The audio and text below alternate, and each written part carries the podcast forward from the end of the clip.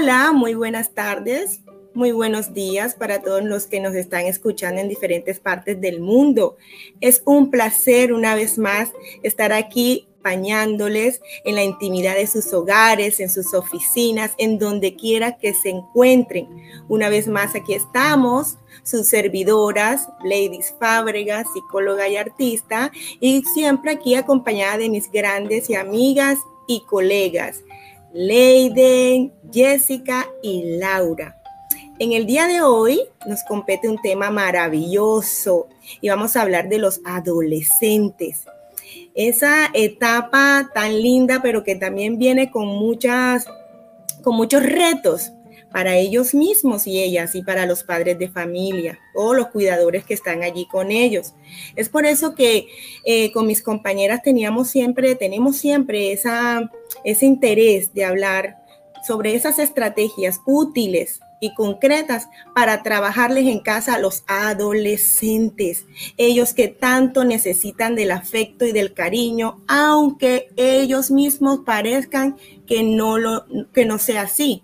Usted va a abrazar o a besar a un adolescente y fácilmente tiene una cara así de rabia, pero resulta, mis amigas, que no es así. Por dentro ellos tienen como un niño todas las ganas de que sean abrazados y, y, que les le regalen de ese afecto.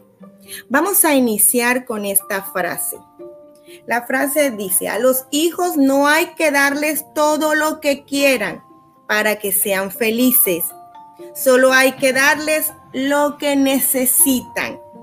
Afecto, ternura, abrazos, muchos besos, respeto, valoración, educación, estímulos, ejemplos, límites con razones y mucho tiempo. Óigase bien, papito y mamita o cuidadores que nos están escuchando. Eso es lo que necesitan y realmente eso es lo que les hará felices en medio de esta etapa tan difícil, pero que no es imposible de tratar y que todo lo que hagamos por ellos como padres y madres tendrá una gran recompensa. Bueno, empiezo por mí. Esta es mi voz. Ladies Fábregas Montenegro, psicóloga, terapista conductual, candidata a terapista existencial. Bueno, y aquí estamos todas también artistas para, esta, para escucharles y darles nuestros consejos. Vamos con nuestra amiga Leiden. Leiden, preséntate. Hola, muy, muy, muy buenas tardes ya. Eh, muchísimas gracias por este espacio. Mi nombre es Leiden Vargas, psicóloga postulante pues, la especialización de psicología del deporte y el ejercicio, bailarina de danza urbana. Y pues nada, estamos en este espacio compartiendo con ustedes y brindándoles lo que nosotros somos y lo que tenemos. Entonces, que espero muchísimo que ustedes lo puedan disfrutar. Entonces, no sé si eh, Laura o eh, pueda seguir y pues se presenta también y para que nos vayan reconociendo cada una de las voces de cada una de nosotras. O bien puedes, Leide, o bien puedes como quieras e iniciar con tu herramienta y cada una cuando vaya a exponer su herramienta puede presentarse. Listo, así me parece incluso muchísimo mejor. Pues nada, como les había comentado, mi nombre es Leiden Vargas este, y pues estoy más inclinado un poco hacia el deporte, hacia la danza urbana, hacia el movimiento, así como todas estamos, ¿no? También es importante. Y pues bueno, muy chévere, muy eh, eh, placentero estar en este espacio en el que tenemos un tema fundamental y que creo que es un tema bastante eh, llamativo y muy bonito, el arte de guiar adolescentes felices. ¿Cómo vamos a hacer eso? ¿Qué, qué, qué es lo que significa el arte de guiar adolescentes felices? Pues bueno, para eso estamos acá, para guiar un poco y para brindar este espacio, información, estrategias, herramientas que puedan eh, brindar esa información a esas personas, a esos padres, a esos familiares, a esos cuidadores, a, a todas las personas que quieran saber un poco más sobre el arte de, guiar adolescentes felices. Pero antes me gustaría tener en cuenta o poner eh, varios, tres tips fundamentales que debemos tener en cuenta para ese arte de guiar adolescentes felices. Uno de los tips más importantes que debemos tener en cuenta es que cada adolescente, cada hijo, cada sobrino, cada joven es diferente, único e individual. Y que pues obviamente con esas individualidades que tiene cada uno, obviamente van a resaltar esas características individuales, esos deseos, esas emociones, esas experiencias, esa percepción del adolescente, diferente unos de otras, así sea que tengan los hijos que nacieron el mismo día, con el, a la misma hora, el mismo momento, tiempo, lugar y espacio. Cada uno es diferente y eso debemos tenerlo muy en cuenta.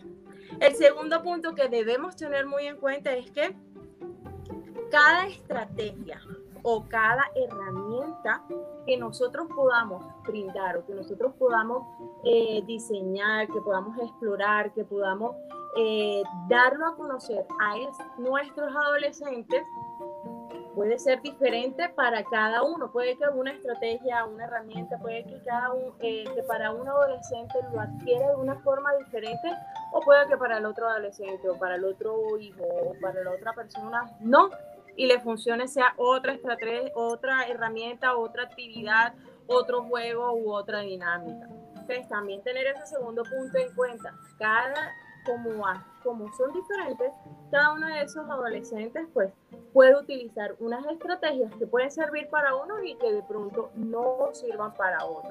Así que hay que ir buscando, indagando, como padres de familia, como cuidadores, ya había dicho, o como familiares, tener en cuenta eso esas estrategias pueden servir para uno o para otro.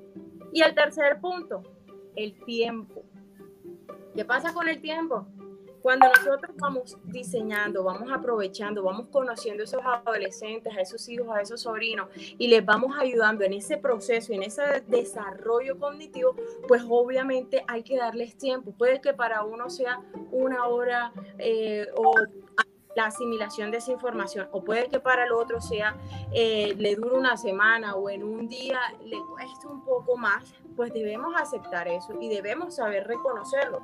No hacer esa comparación de que este adolescente, esta personita, eh, aprendió rápido, se grabó, se grabó la, la, la situación rápido, e hizo las cosas como debía ser. No, cada cual tiene su tiempo, tiene su espacio, tiene su momento para que esa estructura de pensamiento que está ya eh, sofisticada, eh, ese proceso cognitivo tenga esa asimilación, esa acomodación de esa información y la pueda brindar en el tiempo que sea necesario. Cuando nosotros tenemos esa información, nos dice Piaget, nosotros tenemos que asimilarla primero Luego debe haber un desequilibrio porque obviamente la información anterior que ya tienen ellos, sobre todo pues los adolescentes que cargan con una cantidad de información que viene una, que viene la otra y etcétera, tienen que sostener un poco esa información, acomodar esa información y posteriormente nueva y posteriormente llegar a ese equilibrio compaginando un poco la información que ya tenía con esta información nueva de cómo llevar, de cómo guiar, de cómo, de cómo desarrollarme y sobre todo a los papás, de cómo guiar a estos adolescentes felices. Una vez que tengamos en cuenta esos tres puntos o esos tres, eh, esos, sí, esos tres puntos, esos tres tipsitos, eh, debemos tener en cuenta algunos pasos que nos recomienda pues también el UNICEF, en las cuales cuando estamos en estos tiempos, sobre todo, de pandemia, uno, dos, de paro en la situación que se presenta en estos momentos en Colombia. Y tres, de situaciones e información que nos llega constantemente de adolescentes, mencionando a lo que sucedió con Allison, eh, una chica que sufrió y eh, una cierta, una, una, situación y que posteriormente se suicidó. Entonces, teniendo toda esta situación, ¿cómo guiar a esos adolescentes felices? ¿Cómo llevarlos? ¿Cómo llevar ese proceso? En el UNICEF nos dice, tenemos que gestionar las emociones debemos gestionar las emociones. Y para gestionar esas emociones, debo identificar qué me enoja. Debo identificar cómo reacciono a ese enojo. Y una vez realicemos esto, una vez tengamos conciencia de esto, poder hacer una pausa, poder respirar, inhalar, exhalar, tener ese espacio que muchas veces no le damos el tiempo, que muchas veces no le damos la importancia. Ir a otro lugar en dado caso para que ese momento y esa situación en crisis no me afecte, eh, no me afecte severamente. Y en dado caso, hablar con alguna otra persona con la cual yo le tenga esa confianza y apoyarme con esa red de, eh, con esa red de amigos. Ahora bien, teniendo en cuenta esto, en esta crisis nosotros debemos buscar también actividades espacios de expresión de esas emociones en las cuales nosotros podamos canalizarlo y que mediante el arte, mediante bailar, cantar, mediante eh, escribir incluso, nosotros podamos canalizar todas estas emociones y podamos plasmarlas de una manera de una mejor manera para que estos adolescentes realmente podamos, puedan estar más felices, más con una actitud diferente, con una actitud más positiva hacia la vida. Y pues, ¿cómo no mencionar el deporte? El deporte para la creación de ese ambiente, de esa convivencia, de esa paz que podemos tener eh, entre los jóvenes, entre los adolescentes y que nos permite, pues obviamente, en, esa, en ese mismo ambiente resaltar sobre todo la unión, el respeto y la amistad, como lo menciona Pierre de Coubertin. Entonces, pues nada, allí les dejo como esos tipsitos para que lo ahondemos un poco más y para que mis compañeras lo puedan también eh, compartir. Y pues, ¿qué opinan? ¿Qué opinan ustedes? Y Leiden, Leiden, de verdad que agradecida por estas, estas estrategias tan, tan exactas y tan, tan útiles que nos acabas de brindar, porque realmente eh, si la ponen en práctica las madres y los padres o cuidadores en casa, hay resultados. Solo tenemos que dedicarnos a hacerlo. Así como cuando te dedicas a hacer una comida rica, también tienes que alimentar las emociones, ¿cierto? Y estas estrategias que nos acabas de dar, Leiden, son excelentes, excelentes, Leiden. Y lo que tú decías ahorita, Em, cada adolescente, como cada persona, es único e irrepetible. Lo que, lo que funciona para uno puede funcionar para el otro o no. Entonces es pertinente siempre tener en cuenta eso para los padres de familia. Listo, pasemos a nuestra querida amiga y colega Jessica desde México. Jessica, ¿cómo te encuentras? Hola chicas, muy buenos días, muy buenos días, buenas tardes audiencia en donde nos estén escuchando. Aquí en México, en el norte son las 11 con 27 de la mañana.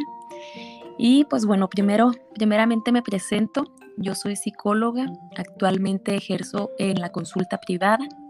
Eh, estoy ahorita con, con, el modelo sistémico y bueno, pues me dedico a, a estar dando terapia presencial. Y el día de hoy con este tema que, comentan llama mucho mi atención porque gran parte de, mis pacientes son de esta edad, los adolescentes. Entonces, el día de hoy yo les traigo unas técnicas de control para la ira en adolescentes. Como bien sabemos, los chicos y chicas de esta edad están en mitad de una etapa llena de cambios, físicos, emocionales, que les permitirán poder encontrar el camino para saber quiénes son y para que ellos mismos vayan formando su propia identidad. Pero bueno, mamás, papás y los mismos adolescentes saben que estos cambios no siempre son fáciles de recorrer y en muchas ocasiones los adolescentes pueden tener problemas de control de las emociones. Y en este caso yo me, gustaría hablarles del control de la ira. Como bien sabemos, la ira es una emoción que existe y que no debe de intentar ocultarse, porque el problema emocional, ¿qué pasaría? Que solamente se agravaría. Lo que importa sobre la ira es entender cuál es la causa que lo produce para poder encontrar una solución y tener técnicas suficientes para controlarla y que no sea la emoción la que controle el comportamiento de los adolescentes. Yo siempre he hecho esta analogía con un carro. Nosotros manejamos nuestras emociones, no hay que dejar que las emociones nos manejen a nosotros. Entonces, para ello va a ser tan impredecible, es posible que necesiten, pues, padres de familia una, una guía y su apoyo para poder encontrar la forma de controlarlo. Por eso hoy quiero darles algunas técnicas del control de la ira para que ustedes puedan ayudar a sus hijos adolescentes a manejar esta emoción y que así ellos se sientan con una mayor capacidad de control sobre ellos mismos. Entonces, ¿cuál sería la primera técnica para el control de la ira? Una de las mayores técnicas del control de la ira que le puedes enseñar a tu adolescente y que le servirá incluso para cuando él sea adulto es la revisión de la realidad para poder cambiar la perspectiva. ¿Cómo así? Muchas personas pierden el contacto con la realidad cuando la ira está demasiado presente. Por eso es necesario obtener una revisión de la realidad considerando la importancia de la situación. Aquí va a ser bien necesario que otra persona pueda dar su opinión sobre la situación. Después será necesario pensar en la situación con el adolescente y juntos vamos a considerar si realmente vale la pena seguir molesto. ¿Qué aporta tanta ira? Aquí va a ser bien importante que conozcamos las sensaciones físicas de la ira. Nuestro cuerpo siempre nos permitirá saber cuando algo está mal o cuando hay alguna situación que nos esté afectando más de la cuenta. Debes enseñar a tu hijo adolescente que las personas que se enfadan siempre tendrán señales de su cuerpo a su cerebro, que les hará saber que algo está a punto de suceder. Chicas, colegas, este, no, yo no sé dónde ustedes sientan la ira. En mi caso, yo cuando apenas identifico que, que me estoy molestando, siento en la cabeza así como pulsadas, es donde yo luego, luego siento que una situación me está empezando a afectar y reconozco que estoy empezando a sentir ira. Por eso es bien importante saber cómo el cuerpo siente cuando se está molesto, ya que esto podrá ser hacerle entender pues al adolescente qué cosas le enfadan y encontrar el por qué. Algo muy importante para la prevención del control en la vida. Como bien nos comentaba mi, compañera Leiden, las técnicas de respiración son sumamente buenas. Son muy importantes para que niños, adolescentes y adultos las conozcan y las utilicen diariamente. La respiración profunda permite que el cuerpo se relaje y que la mente recupere el control de la sensación gracias al oxígeno. La respiración debe trabajarse desde que los niños son pequeños para que les ayude a controlar las situaciones de estrés. También el contar o restar números. Igual de beneficioso es realizar respiraciones profundas como contar o restar números, por lo que son buenas técnicas para enseñar a tu adolescente. Muchas personas se calman y se relajan contando hasta 10 o hasta el número que se adapte mejor. Y si lo combinas con las respiraciones profundas, pues mucho, mucho mejor. Pero mientras se cuenta, se debe permitir liberar la ira y las cosas negativas que nos hacen sentir mal. Les comparto, compañeras, eh, a mí una técnica que me gusta mucho es poder ir al baño, eh, a tomar una toalla, abrir la, la llave y poder mojarla. Mientras estoy yo mojando esa toalla, mientras está empapando, voy respirando y al momento de, yo como doblar esa toalla para exprimirla, voy sacando el coraje, voy sacando la ira, el enojo y esto se puede repetir varias veces mientras estemos eh, calmándonos. Eso permite bastante liberar la ira y las cosas negativas. Esta es una forma que el adolescente puede empezar a obtener el control de su vida y de sus emociones. Y por último, me gustaría, sabemos como les comentaba que los adolescentes pues están eh, pasando por esa transición que a veces es un tanto difícil, pero esto es bien importante, hay que identificar las señales de alarma. Eh, que una persona experimente cierta cantidad de cambios, como les comentaba, es algo normal durante la adolescencia, pero un cambio demasiado drástico o duradero en la personalidad o, comportamiento de un adolescente puede indicar que existe un problema real que requiere ayuda profesional. Por favor, mamás, papás, estén pendientes si su hija presenta una o varias de las siguientes señales de alarma. Si hay un aumento o pérdida excesiva de peso, si hay problemas de sueño, si hay cambios rápidos y drásticos en su personalidad, si hay cambio repentino de amigos, falta clase continuamente, saca peores notas, habla o incluso bromea sobre el suicidio, indicios de que fuma, bebe alcohol o consume drogas y problemas con la ley. Eh, me gustaría darle paso a, a mi compañera porque les digo, sabemos que sí van a experimentar ciertas cantidades de cambios, pero mucho ojo a estas señales de alarma.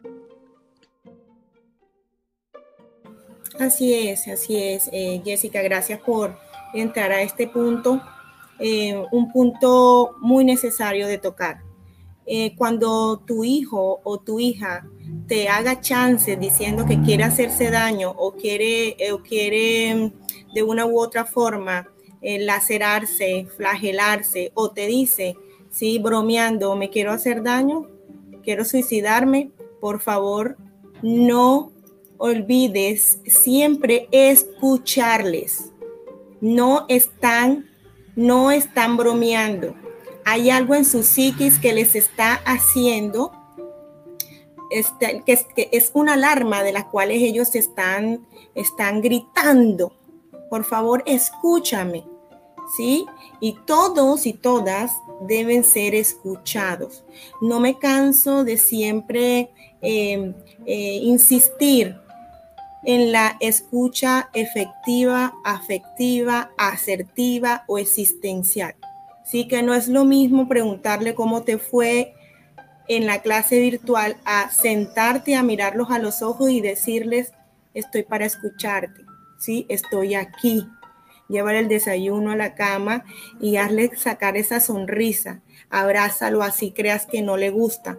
A ellos sí le gusta, ¿sí? Siente, siente sus, siente sus, sus deseos. Ustedes, madres y padres y cuidadores, conocen a ese chico y a esa chica a la perfección y saben cuándo estos ítems que acaba de, de darle detectar que están los chicos pasando por algún momento difícil o que necesitan ya ayuda terapéutica. Chicas, eh, eh, compañeras y personas que nos están escuchando, no tarden en buscar la ayuda. ¿Sí? La ayuda médica primero. Cuando ustedes están viendo estas, estas conductas exacerbadas, exacerbadas, la que le acaba de decir Jessica, pues no duden inmediatamente consultar al médico de cabecera, inmediatamente a un terapeuta, ¿sí? Porque a veces no se puede hacer todo solo en casa. Entonces, eh, ¿Qué estrategia les voy a dar antes de darle paso a, Laura? Unas estrategias muy sencillas. Esta se llama ejercicio de aceptación y resiliencia. Ejercicio de aceptación y resiliencia. Busca un momento con tu hijo o con tu hija adolescente y siéntate a meditar, a meditar, ¿sí?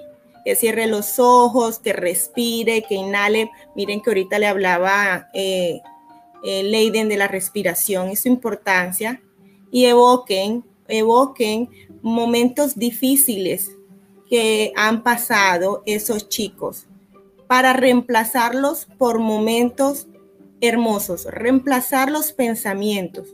¿Mm? Ustedes lo pueden hacer en casa, pero ustedes no pueden dejar a sus hijos solos ni solas. ¿sí? Ideal que busquen una ayuda terapéutica. Pero si usted tiene se ha ganado la confianza de su hijo y de su hija, apropiense de sus sentimientos, apropiense también de sus pensamientos. Cuando tengan esos pensamientos difíciles y negativos, hombre, ayúdenles a canalizarlos y a abrazar las situaciones difíciles. Ustedes, padres y madres y cuidadores, son el ejemplo y ellos aprenden todo por su ejemplo. Si usted tiene una buena energía, los chicos van a tener una buena energía. Si usted tiene si usted tiene un aura hermosa y si usted todos los problemas los atiende, los afronta con berraquera, ¿sí? Con, con fuerza, con optimismo, igual los adolescentes lo van a hacer. pero eso tiene que ser un ejemplo y usted tiene que darle mucho tiempo, mucho tiempo para detectar esas pequeñas, esas pequeñas eh, eh, microexpresiones o de pronto no son micro, son muy evidentes, pero como mamá, papá, estás dejando pasar, ¿sí? Para contrarrestar que se hagan cualquier daño y esto es muy importante. Entonces, Lau, Lau, te doy el paso, mi amiga.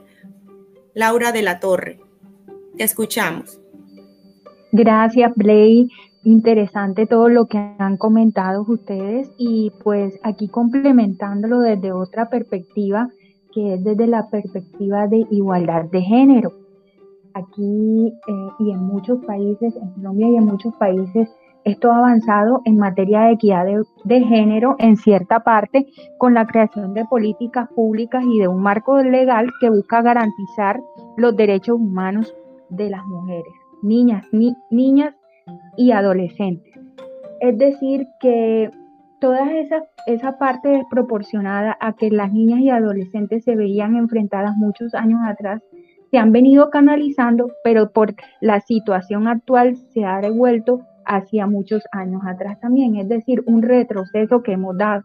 Entonces los casos de violencia de pareja se han venido viendo desde la edad de los 10 años y eso es una alarma que nos alerta y los índices de violencia sexual, también como eh, la unión entre, entre dos adolescentes en muy temprana edad, siendo que el 23% de las chicas han sufrido intimidación por su, por su pareja en cierta parte. Entonces, la UNICEF ha realizado muchas investigaciones con respecto a esto y en compañía de ACNUR, que es la, la comunidad para personas que están refugiadas, la Agencia de la ONU para los Refugiados, han canalizado en ciertos países. Sin embargo, ¿de qué manera podemos nosotros como padres canalizarlo desde nuestros hogares? ¿Cómo podemos promover una equidad de género? hacer a esas niñas y adolescentes poderosas, empoderadas de su ser y también a los niños y adolescentes empoderarlos, porque la equidad de género no significa simplemente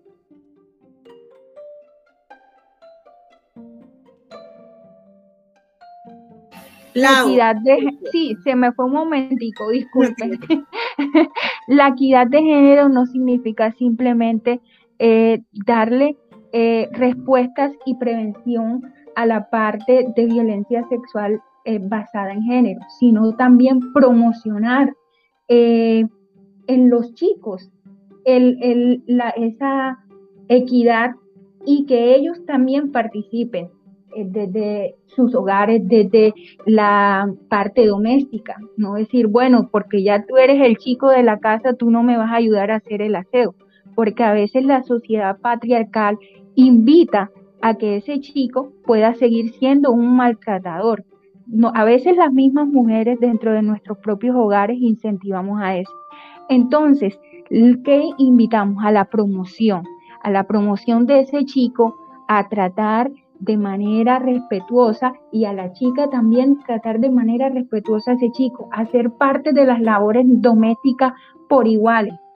Y también se han venido haciendo mucha parte preventiva en la parte de matrimonio infantil y uniones tempranas, es decir, ser abiertos como padres con nuestros jóvenes adolescentes desde la parte de la sexualidad, saber que las niñas, que las adolescentes puedan saber que hay derechos menstruales, que hay una higiene que se puede incorporar y que esas ya están incorporadas en la parte de educación secundaria, sin embargo, también como padres es nuestro deber eh, seguir esos temas, trabajando esos temas y también gestionar acciones que puedan no solo a nuestra, a nuestra niña adolescente que está, a nuestra adolescente, disculpen, que está en nuestro hogar, sino también a esa adolescente que hace parte de la comunidad, ser, nosotros también promotores de ellos.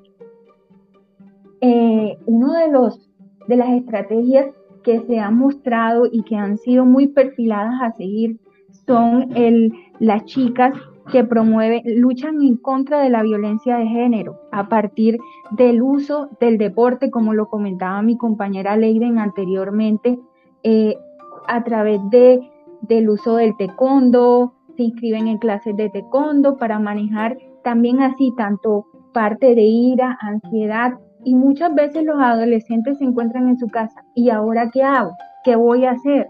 Entonces, empoderemos a esa, a esa adolescente a que pueda ser parte del cambio, desde la educación, desde el deporte, desde un, que sean ejemplo para otros adolescentes y así mantenerse esa parte de empoderamiento. En Bogotá hay un ejemplo muy hermoso que se llama Empoderarte. Es un grupo de mujeres que se han dedicado a empoderar a chicas, adolescentes y también a incentivarlas a seguir sus sueños. Porque algo muy importante es que la igualdad de género en salud significa que las mujeres y los hombres se encuentran en igual de condiciones para ejercer plenamente sus derechos y su potencial, para estar sanos, contribuir al desarrollo sanitario y beneficiarse de esos resultados. Es decir, que también desde la educación eh, científica, eh, la parte de ingeniería, que muchas veces las mujeres se han visto como delegadas a una a un, afuera. Bueno, incentivemos a los adolescentes, bueno, si te gusta, apoyemos. Esa es la caja de herramientas que hoy se llevan ustedes desde diferentes puntos de vista para que puedan hacer que el arte de, guiar a su adolescente llegue a ser algo magnífico y pueda contribuir a la felicidad de un futuro de ese joven.